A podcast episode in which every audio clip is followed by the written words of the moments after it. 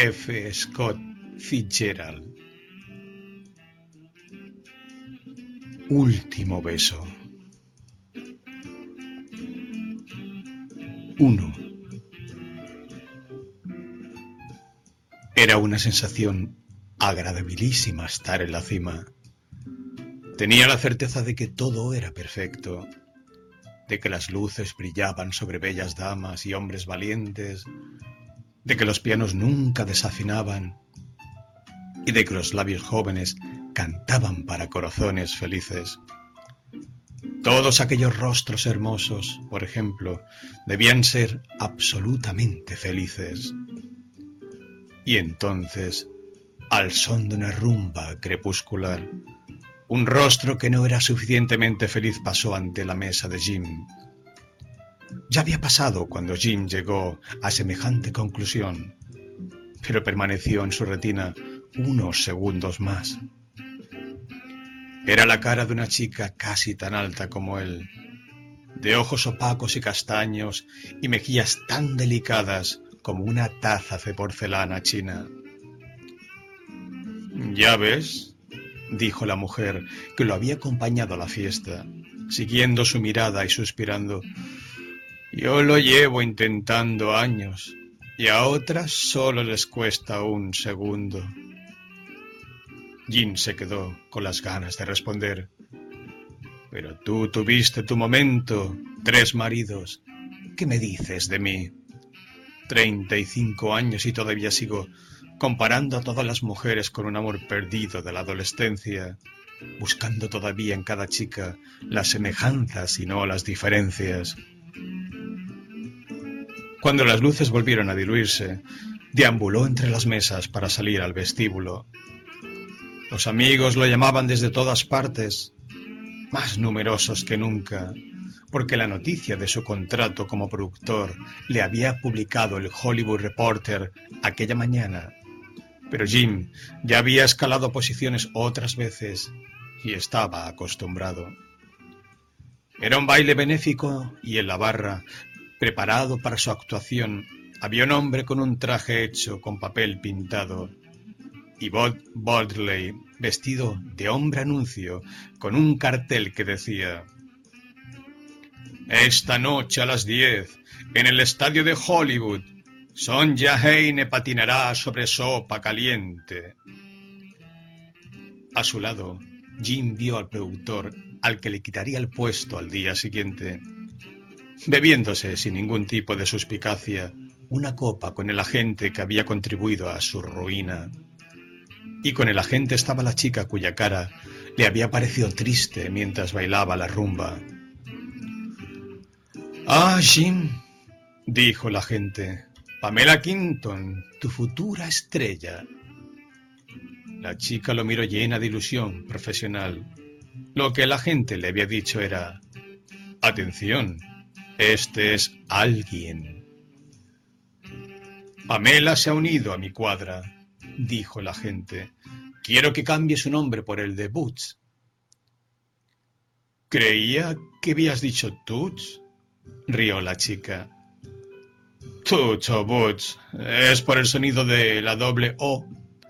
El sonido doble O. ¿Se te queda? Pamela es inglesa. Su verdadero nombre es Sybil Higgins. Jean se dio cuenta de que el productor destituido lo miraba con algo infinito en la mirada. No era odio, no era envidia, sino un asombro profundo que parecía preguntar, ¿por qué? ¿Por qué? Por Dios bendito, ¿por qué? Más preocupado por aquella mirada que por su enemistad, Jean se sorprendió a sí mismo, invitando a bailar a la chica inglesa. Y cuando se miraron en la pista de baile, se sintió exultante. Hollywood está bien, dijo, como para anticiparse a alguna crítica. Le gustará. A la mayoría de las chicas inglesas les gusta. No esperan demasiado. He tenido suerte al trabajar con inglesas. ¿Es usted director? He hecho de todo, desde agente de prensa en adelante. Acabo de firmar un contrato para trabajar como productor a partir de mañana. Me gusta esto, dijo la chica al cabo de unos segundos. Siempre se tienen esperanzas. Y si no cumplen, siempre podré volver a dar clases en el colegio. Jim se apartó un poco para mirarla. La impresión era de escarcha rosa y plata. Se parecía tampoco a una maestra de escuela, a una maestra de escuela del oeste que se echó a reír. Y otra vez notó que había algo triste y un poco perdido en el triángulo que formaban sus labios y sus ojos. ¿Con quién ha venido? preguntó Jim. Con Joe Becker. Era el nombre de la gente. He venido con otras tres chicas. Tengo que salir media hora. Tengo que ver a alguien. No me lo estoy inventando, créame. ¿Quiere acompañarme y tomar un poco el aire? Ella asintió. Camino de la puerta pasaron junto a la mujer que lo había acompañado a la fiesta. Dedicó una mirada inescrutable a la chica y a Jim un gesto apenas perceptible con la cabeza. Fuera, en la noche clara de California, Jim apreció por primera vez su gran coche nuevo. Le gustaba más que el hecho de usarlo. Las calles por las que pasaban estaban tranquilas a aquella hora y la limusina se deslizaba silenciosamente a través de la oscuridad. La señorita Knighton esperó a que Jim hablara. ¿De qué daba clases en el colegio? Preguntó. Enseñaba a sumar, Dos y dos son cinco y todo eso. Es un buen salto de la escuela a Hollywood. Es una historia larga. No puede ser muy larga. No debe de tener más de 18 años. Veinte. ¿Cree que soy demasiado mayor? preguntó con ansiedad. No, por Dios. Es una edad estupenda. Yo lo sé. Yo tengo veintiuno y la arteriosclerosis solo está en sus comienzos. Lo miró muy seria, calculando su edad, pero sin decirla. Me gustaría oír esa larga historia. La chica suspiró. Bueno, todos los hombres mayores se enamoraban de mí. Mayores, muy mayores. Era la novia de un viejo. Vejestorios de veintidós años andaban entre los 60 y los 70. Es absolutamente cierto. Así que me convertí en una aventurera y los exprimí bien hasta que tuve el dinero suficiente para irme a New York. El primer día, Joe Becker me vio en el 21. Así que nunca he trabajado en el cine. Ah, sí, he hecho una prueba esta mañana. Jean sonrió. ¿Y no le remuerde la conciencia por haberles sacado el dinero a todos esos viejos? inquirió. Pues no, dijo, con sentido práctico. Disfrutaban dándomelo, y ni siquiera era dinero. Cuando querían hacerme un regalo, los mandaba a un joyero que yo conocía, y luego yo devolvía el regalo y el joyero me daba las cuatro quintas partes de lo que valía. Vaya, es usted una pequeña estafadora. Sí, admitió muy tranquila. Me enseñó una amiga y estoy dispuesta a conseguir todo lo que pueda. ¿Y no les importaba a los viejos, me refiero, que no se pusiera las joyas que le regalaban? Ah, me las ponía una vez. Los viejos no ven muy bien. Oh, se les olvidan las cosas. Por eso no tengo ninguna joya. Calló. Creo que ahí las puede alquilar. Jim volvió a mirarla y se echó a reír. Yo no me preocuparía por eso. California está llena de viejos. Habían torcido hacia una zona residencial. Al doblar la esquina, Jim le avisó al chofer. Pare aquí se volvió hacia la Pamela. Tengo que solucionar un asunto feo. Jim miró su reloj, se apeó del coche y atravesó la calle hacia un edificio con la placa de un consultorio médico. Dejó atrás la placa, despacio, y entonces un individuo salió del edificio y lo siguió. En la oscuridad, entre dos farolas, Jim se le acercó, le dio un sobre y le dijo algo. El hombre se alejó en dirección contraria y Jim volvió al coche. Voy a cargarme a todos los viejos, explicó. Hay cosas peores que la muerte. Ah, pero ahora no estoy libre, le aseguró. Tengo novio. Ah, y un momento después preguntó, ¿un inglés? Claro, naturalmente. ¿No le parece que... Se detuvo demasiado tarde. ¿Que los norteamericanos somos poco interesantes? No, no. Su tono despreocupado lo empeoró. Y cuando sonrió, en el momento en que una luz voltaica la iluminó y envolvió su belleza en un fulgor blanco, resultó aún más impertinente. Ahora cuéntemelo, dijo. Cuénteme el misterio. Dinero, contestó Jean casi ausente. Ese medicucho griego le ha dicho a cierta dama que tiene mal el apéndice y nosotros la necesitamos para una película.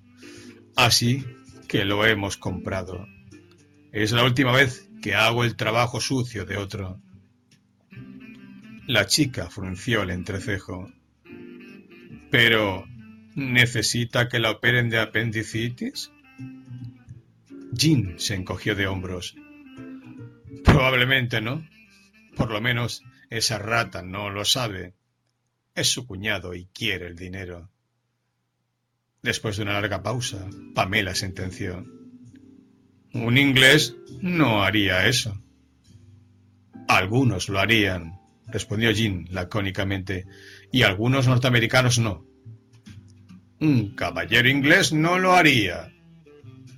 Me parece que está empezando con mal pie, sugirió Jim, si lo que quiere es trabajar aquí. Ah, los norteamericanos me encantan, los civilizados.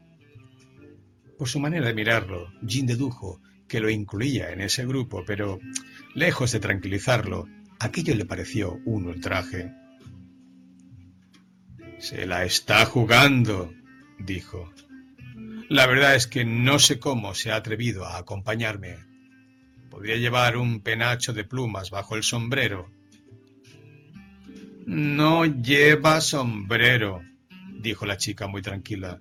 Además, Joe Becker me lo dijo, que a lo mejor conseguía uno. Después de todo era productor, y jamás se llega a nada importante perdiendo la calma, salvo si es a propósito.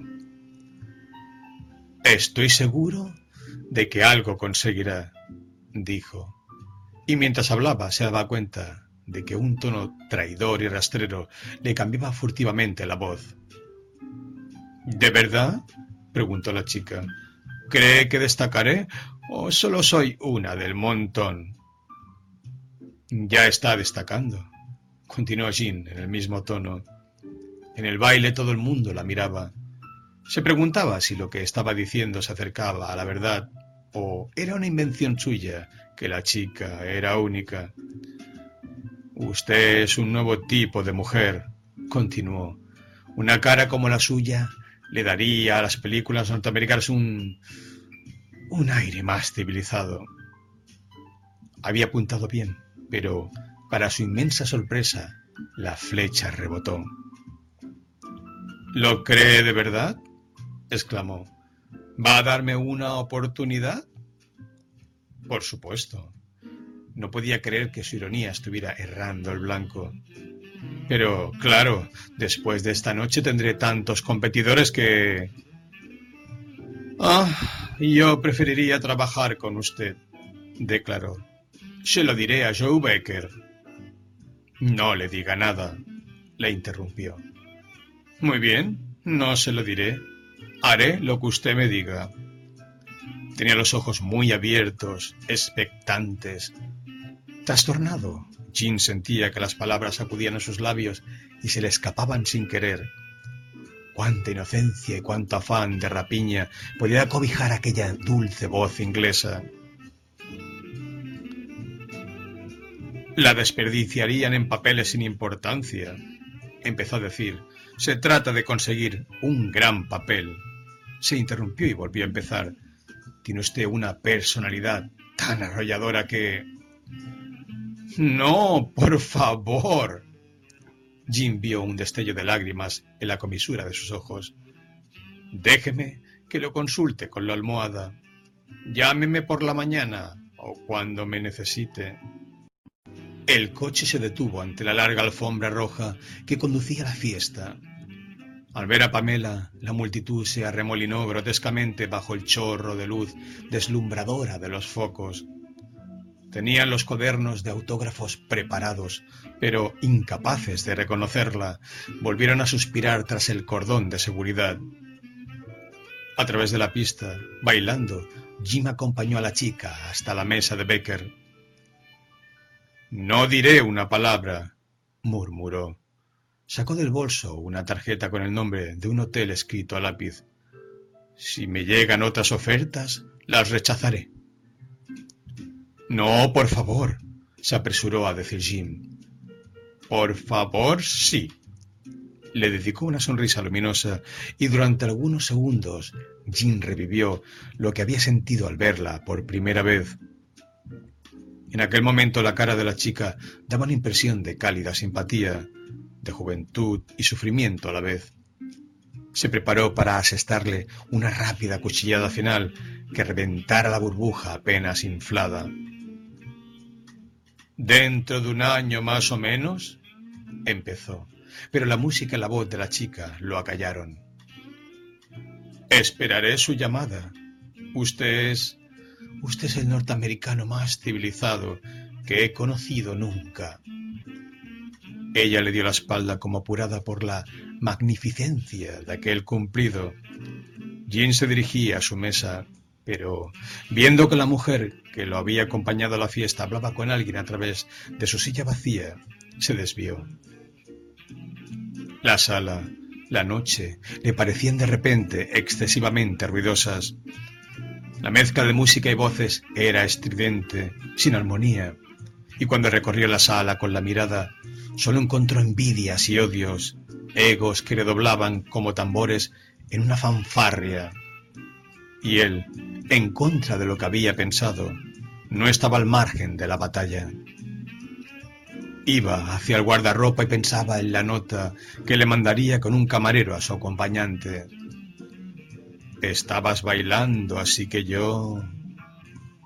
Entonces se dio cuenta de que estaba muy cerca de la mesa de Pamela Kington y, desviándose de nuevo, se dirigió hacia la puerta por otro camino.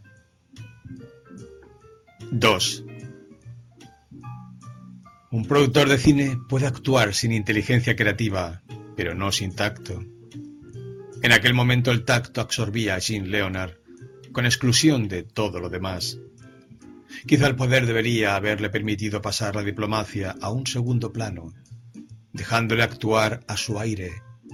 Pero en lugar de eso, aumentó sus relaciones humanas, con los altos cargos, con los directores, guionistas, actores y técnicos asignados a su unidad, con los jefes de departamento, censores y por fin con los hombres del Este. Pero mantener a raya a una solitaria chica inglesa que no disponía de otras armas que el teléfono y una nota que le hizo llegar desde recepción, no tendría que haber supuesto ningún problema. Pasaba por el estudio y me he acordado de usted y de nuestro paseo en coche. He recibido algunas ofertas, pero sigo dándole largas a Joy Becker. Si cambio de hotel, le avisaré. Una ciudad llena de juventud y esperanza pronunciaba aquellas palabras con sus dos mentiras transparentes y la valiente falsedad de su tono. A la chica no le importaban ni el dinero ni la gloria que protegían los muros inexpugnables. Pasaba por allí simplemente Simplemente pasaba por allí. Eso fue dos semanas después. A la semana siguiente, Joe Becker se dejó caer por su despacho. ¿Te acuerdas de la chica inglesa? Pamela Knighton. ¿Qué te pareció? Muy agradable. No sé por qué no quiere que hable contigo. Joe miraba por la ventana. Así que me imagino que no la pasaron demasiado bien aquella noche. Claro que la pasamos bien. La chica tiene novio, ¿sabes? Un inglés. Me lo contó, dijo Jim molesto. No intenté ligármela, si es lo que estás insinuando. No te preocupes, yo entiendo esas cosas. Solo quería decirte algo sobre ella. ¿No le interesa a nadie? Solo lleva un mes aquí. De los comienzos nadie se libra. Solo quería decirte que cuando entró en el 21, aquel día, todos los clientes acudieron como... como moscas, ¿sabes? Inmediatamente se convirtió en el tema de conversación de todo el restaurante. Fantástico, ¿no? Dijo Jean secamente. Sí. Y Lamar también estaba allí ese día. Fíjate, Pam estaba completamente sola. Imagino que vestida a la inglesa, Nada que llamara la atención, pieles de conejo, pero brillaba como un diamante. No me digas. Mujeres duras derramaban lágrimas en su bichisuaz. Elsa Maxwell. Joe, tengo que trabajar. ¿Verás su prueba? Las pruebas se hacen para los maquilladores, dijo Jean impaciente. De las pruebas que salen bien no me fío. Y de las malas tampoco. Tú tienes tus ideas, ¿no? A ese respecto, sí. Se han cometido muchas equivocaciones en las salas de proyección. Y en los despachos también, dijo Joe poniéndose de pie.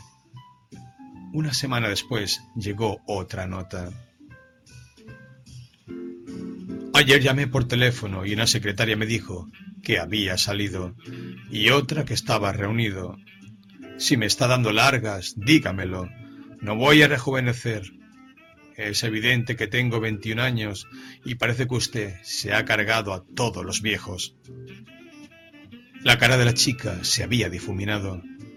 Jean recordaba las mejillas delicadas, los ojos atormentados, como si los hubiera visto en una película hacía mucho tiempo.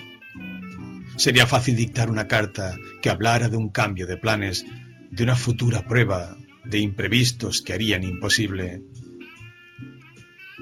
No se sentía satisfecho, pero por lo menos había terminado con aquel asunto. Aquella noche, mientras se tomaba un bocadillo en un bar cercano a su casa, le pareció que su primer mes en el trabajo había sido satisfactorio. Le sobraba tacto. Su equipo funcionaba como la seda las sombras que decidían su destino no tardarían en apreciarlo. Había pocos clientes en el bar.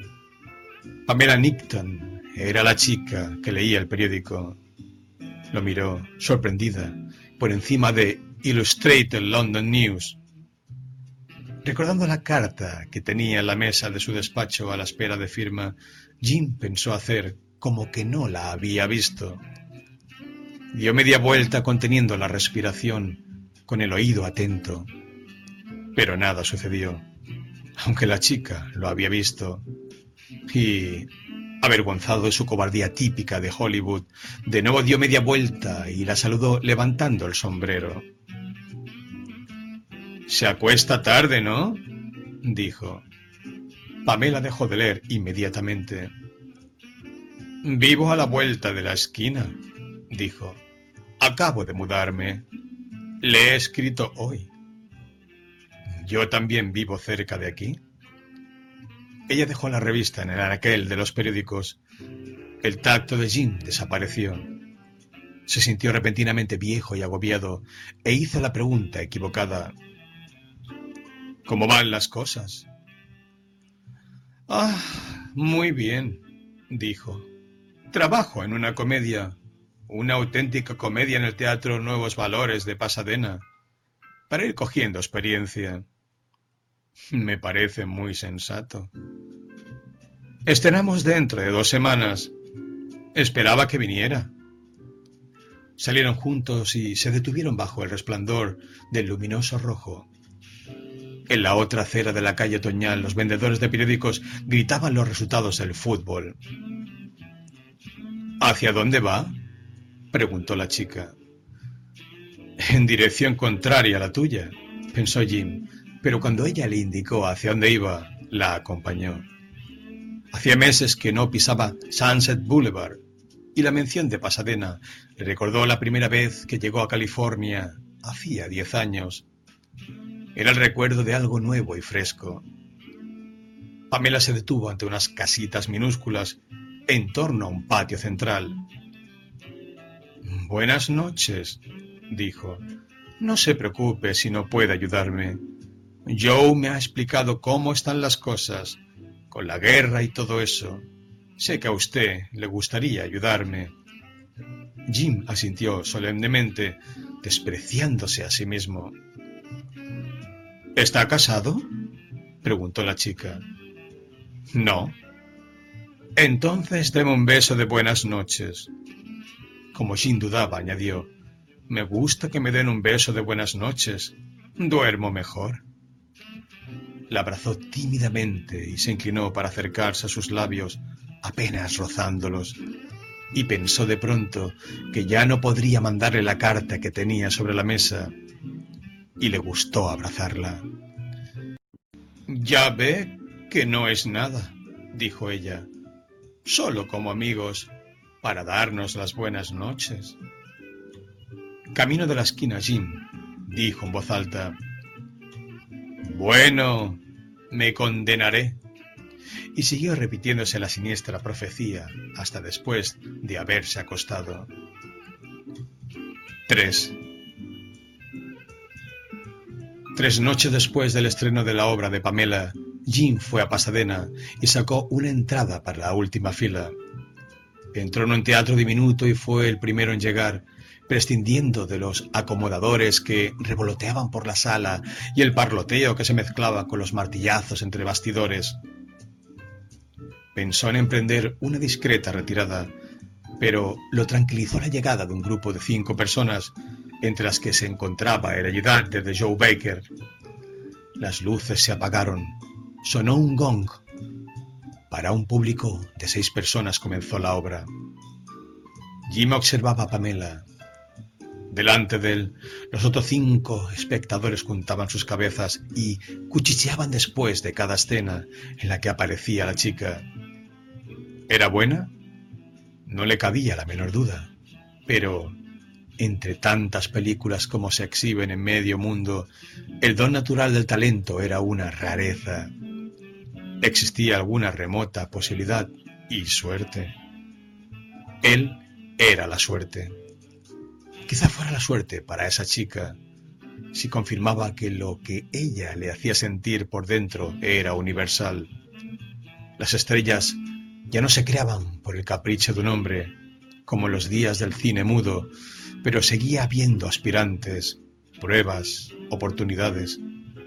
Cuando cayó el telón, con el aire doméstico de una persiana, fue a los bastidores por el simple procedimiento de atravesar una puerta lateral ella lo estaba esperando. Hubiera preferido que no viniera esta noche, dijo. Ha sido un fracaso. La noche del estreno hubo lleno y estuve mirando a ver si lo veía. Ha estado usted muy bien, dijo Jean tímidamente.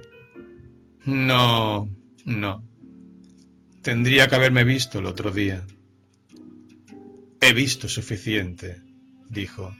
Le voy a dar un pequeño papel. ¿Puede venir al estudio mañana? Observaba la expresión de Pamela.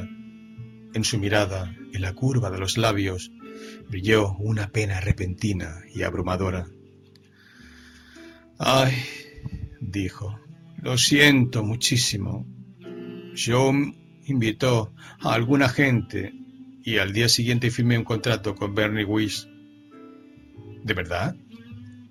Sabía que usted estaba interesado y al principio no me di cuenta de que usted solo era una especie de supervisor.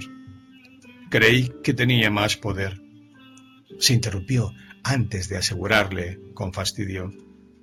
Usted me cae mejor. Es mucho más civilizado que Bernie Weiss. Sintió una punzada de dolor y contrariedad. Muy bien, por lo menos era civilizado. ¿Puedo llevarla hasta Hollywood? le preguntó. Atravesaron una noche de octubre suave como si fuera de abril. Al cruzar un puente, Jim hizo un gesto señalándole las alambradas que coronaban el pretil y Pamela asintió. Sé lo que es, dijo. ¡Qué estupidez! Los ingleses no se suicidan si no consiguen lo que quieren. Lo sé. Se vienen a Estados Unidos.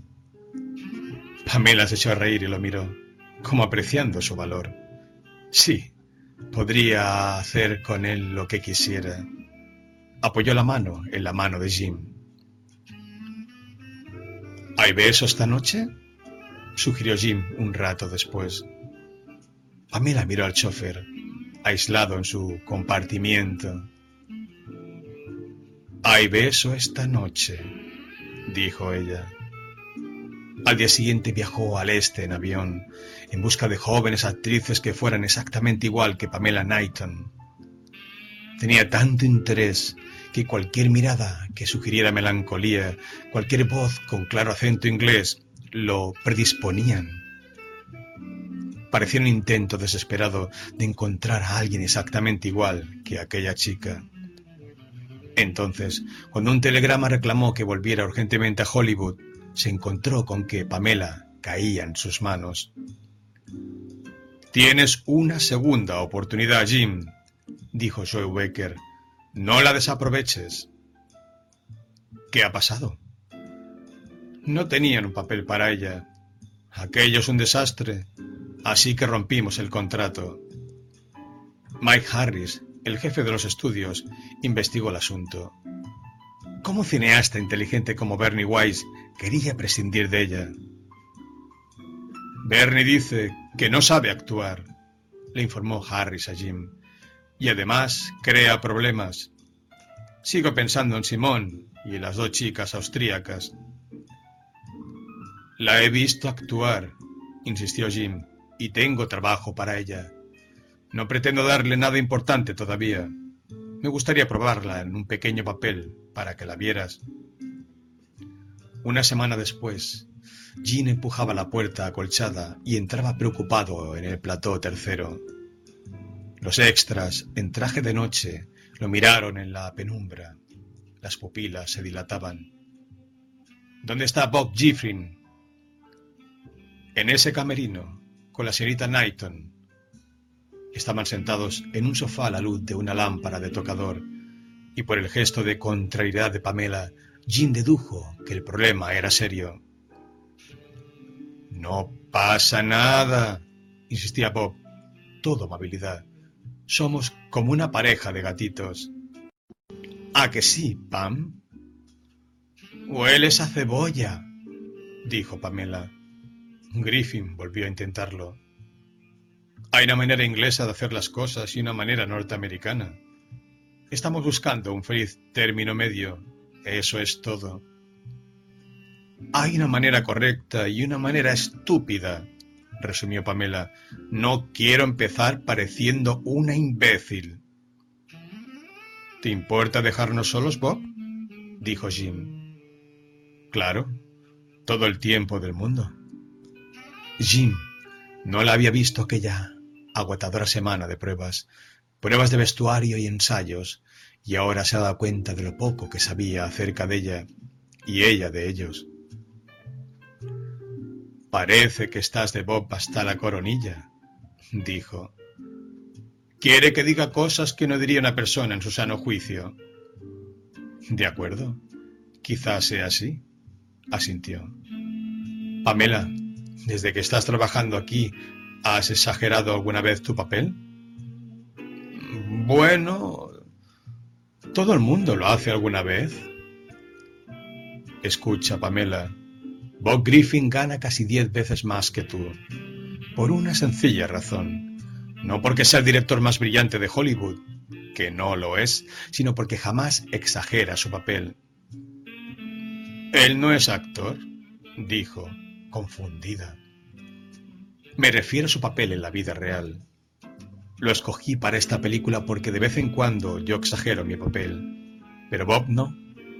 Firmó un contrato por una suma desproporcionada que no se merece, que nadie se merece, pero cobra eso porque tener mano izquierda es la cuarta dimensión de este negocio y Bob ha aprendido a no pronunciar nunca la palabra yo.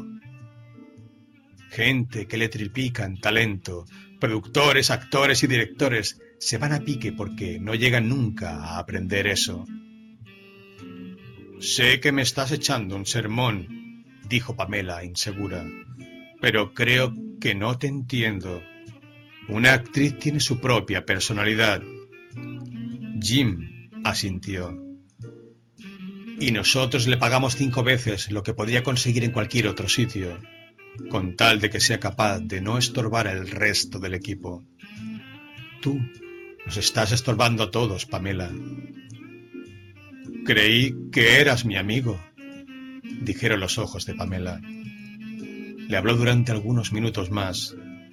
Todo lo que dijo lo decía de corazón, pero como había besado sus labios dos veces, supo que era ayuda y protección lo que esperaban de él. Todo lo que había conseguido era sorprenderla por no estar de su parte. Sintiéndose un poco desconcertado y triste al verla sola, se asomó a la puerta del camerino y gritó ¡Eh, Bob! Jim fue a resolver otros asuntos Volvió a su despacho, donde Mike Harris lo estaba esperando. Esa chica vuelve a crear problemas. Acabo de estar allí. Me refiero a hace cinco minutos, gritó Harris.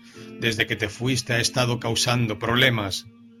Bob Griffin ha tenido que suspender el rodaje por hoy. No podía más. Bob entró. Hay gente con la que no parece haber manera de con la que no encuentras cómo... Se produjo un momento de silencio. Mike Harris, disgustado por la situación, sospechó que Jim tenía un lío con la chica. Denme de plazo hasta mañana por la mañana, dijo Jim. Creo que puedo resolver el asunto. Griffin titubeó, pero vio la mirada de Jim una petición personal, un ruego tras el que había diez años de relaciones. De acuerdo, Jim, dijo. Cuando se fueron, Jim llamó a Pamela por teléfono. Sucedió lo que casi había esperado, pero el alma se le cayó a los pies cuando le contestó una voz de hombre. 4. A excepción de las enfermeras, una actriz es la presa más fácil para un hombre sin escrúpulos. Jim había aprendido que en el fondo de los problemas o fracasos de una actriz muchas veces existía un timador bien hablado, pero indigno de confianza, que hacía valer su masculinidad por la vía del entrometimiento, los regaños a medianoche y los malos consejos. La técnica del individuo consistía en empequeñecer el trabajo de la mujer y en poner en cuestión incesantemente las razones y la inteligencia de las personas para quienes ella trabajaba. Cuando Jean llegó al hotel de Beverly Hills, al que Pamela se había mudado, eran más de las seis. En el patio, una fuente fresca salpicaba agua estúpidamente entre la niebla de diciembre y Jim oyó la fuerte voz del mayor Bowes que sonaba en tres radios distintas. Cuando se abrió la puerta del apartamento, Jim se quedó asombrado. El hombre era viejo, un inglés encorvado y mustio, con la cara colorada, un color invernal que se iba apagando. Iba en bata, una bata vieja y zapatillas, e invitó a Jim a sentarse con aire de estar en su casa. Pamela llegaría enseguida. ¿Es usted familia? preguntó Jim, perplejo. No. Pamela y yo nos hemos conocido aquí, en Hollywood, extranjeros en tierra extraña. ¿Trabaja usted en el cine, señor... señor... Leonard? dijo Jim. Sí, actualmente soy el jefe de Pamela. La mirada del hombre cambió. Los ojos lagrimosos se aguzaron, los párpados viejos se endurecieron al entornarse. La boca se curvó hacia abajo, se tensó. Jim contemplaba una expresión de absoluta perversidad. Inmediatamente las facciones volvieron a suavizarse, a ser los rasgos de un anciano. Espero que traten a Pamela como se merece. ¿Usted ha trabajado en el cine? preguntó Jim. Hasta que me falló la salud. Pero sigo la lista de actores de los estudios y conozco perfectamente el mundo del cine y el alma de sus dueños y... Cayó de repente. La puerta se abrió y entró Pamela. Vaya. Hola, dijo sorprendida. ¿Se conocen? El honorable Chauncey Ward, el señor Leonard. Su radiante belleza, que apareció como arrebatada al clima y al viento, le cortó la respiración a Jim unos segundos. Pensaba que ya habías recordado mis pecados esta tarde, dijo Pamela con cierto tono de desafío. Quería hablar contigo, fuera de los estudios. No aceptes que te bajen el salario, dijo el viejo. Es un truco muy viejo. No es eso, señor Ward, dijo Pamela. El señor Leonard ha sido amigo mío hasta ahora. Pero hoy el director pretendía que yo hiciera el ridículo y el señor Leonard lo ha apoyado.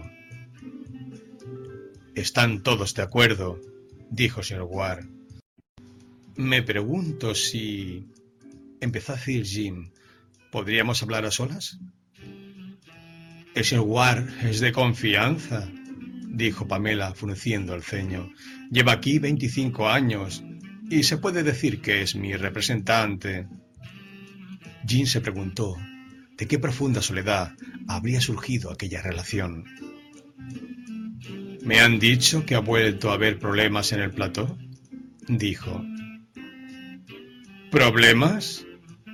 Pamela abrió mucho los ojos. El ayudante de Griffin me insultó, yo lo oí, y me fui. Y si Griffin me manda disculpas contigo, no las acepto. A partir de ahora nuestra relación será estrictamente profesional. Griffin no te pide disculpas, dijo Jim, incómodo. Te da un ultimátum. Un ultimátum, exclamó Pamela. Tengo un contrato y tú eres su jefe, ¿no? Hasta cierto punto, dijo Jim. Pero está claro que las películas se hacen en equipo y... Déjame entonces que pruebe con otro director. Lucha por tus derechos, dijo Sir Ward. Es lo único que les impresiona. Se ha empeñado usted en destruir a esta chica, dijo Jim sin levantar la voz. No nos asusta, gritó Ward. Conozco bien a la gente como usted. Jim volvió a mirar a Pamela. No podía hacer nada. Si estuvieran enamorados y le pareciera aquel momento la ocasión de avivar la chispa de pasión que compartían, habría podido influir sobre ella. Pero era demasiado tarde. Era como si sintiera que, fuera de aquellas cuatro paredes, los rápidos engranajes de la industria giraban en la oscuridad de Hollywood. Sabía que cuando el estudio abriera a la mañana siguiente, Mike Harris tendría nuevos proyectos en los que Pamela no figuraba. Titubeó unos minutos más. Era un hombre apreciado, joven todavía, respetado por todos. Podría responsabilizarse de aquella chica, ponerle un profesor de arte dramático. Le dolía verla cometer semejante error y, por otra parte, temía que ciertas personas le hubieran aguantado demasiadas cosas, echándola a perder para una carrera como la que había elegido. Hollywood no es un lugar demasiado civilizado, dijo Pamela. Es una jungla, ratificó el señor Ward. Es un nido de alimañas al acecho. Jim se levantó. Bueno, uno que se va a acechar a otra parte, dijo. Pam, lo siento mucho.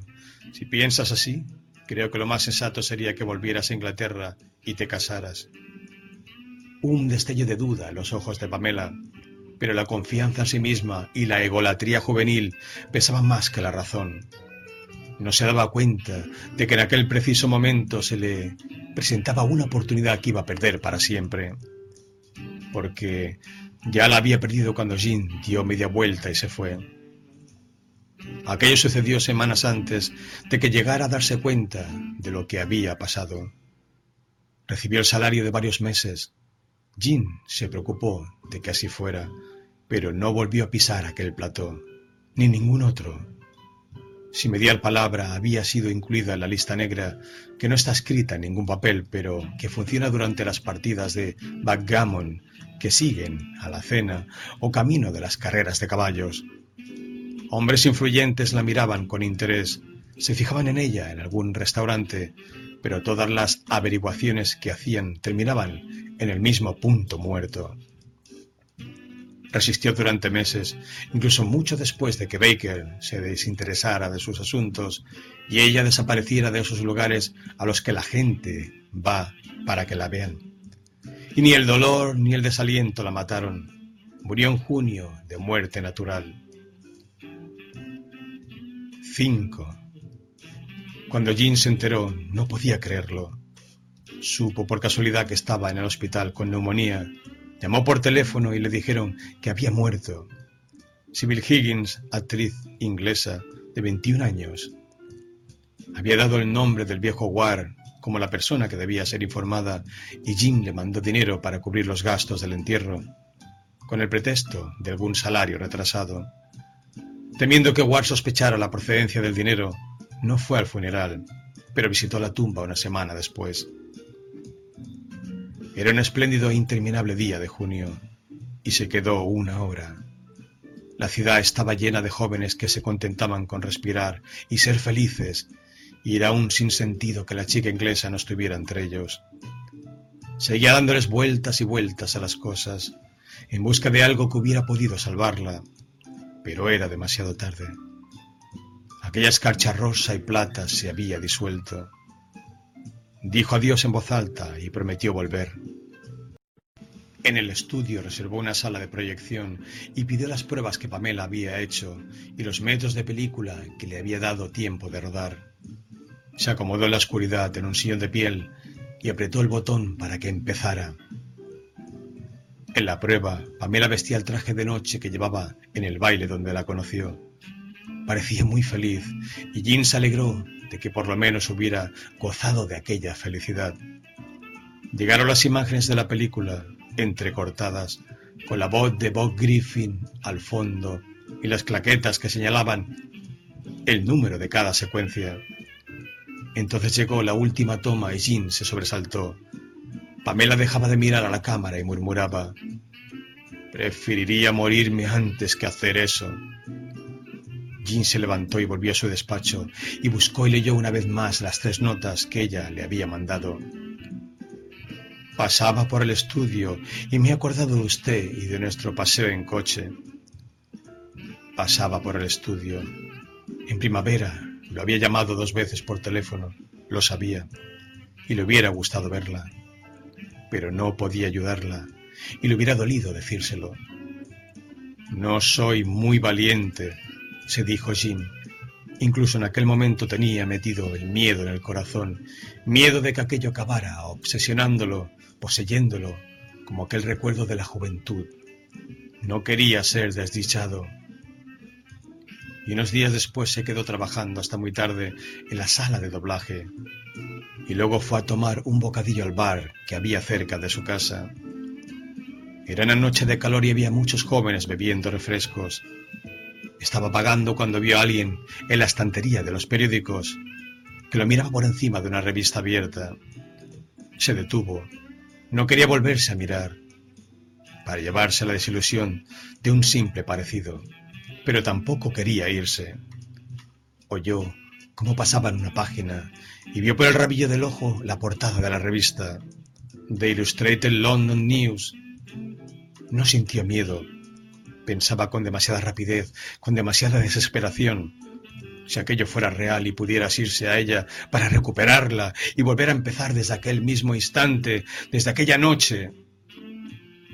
Aquí tiene la vuelta, señor Leonard. Gracias. Sin atreverse a mirar, se dirigió a la puerta y entonces la revista se cerró y la dejaron en la estantería y oyó la respiración de alguien a su lado, muy cerca. Los vendedores de periódicos voceaban un número extra en la acera de enfrente y entonces tomó la dirección contraria a su casa, el camino de ella, y oyó cómo ella lo seguía. Las pisadas eran tan claras que aminoró el paso con la sensación de que a ella le costaba seguirlo. Frente al patio de los apartamentos la abrazó para sentir más cerca su radiante belleza. Dame un beso de buenas noches, dijo ella. Me gusta que me den un beso de buenas noches. Duermo mejor. Duerme entonces, pensó mientras daba la vuelta y se alejaba. Duerme. Fue imposible. Cuando me encontré con tu belleza, no quise malgastarla, pero la malgasté. No sé cómo. Duerme. Es lo único que te queda.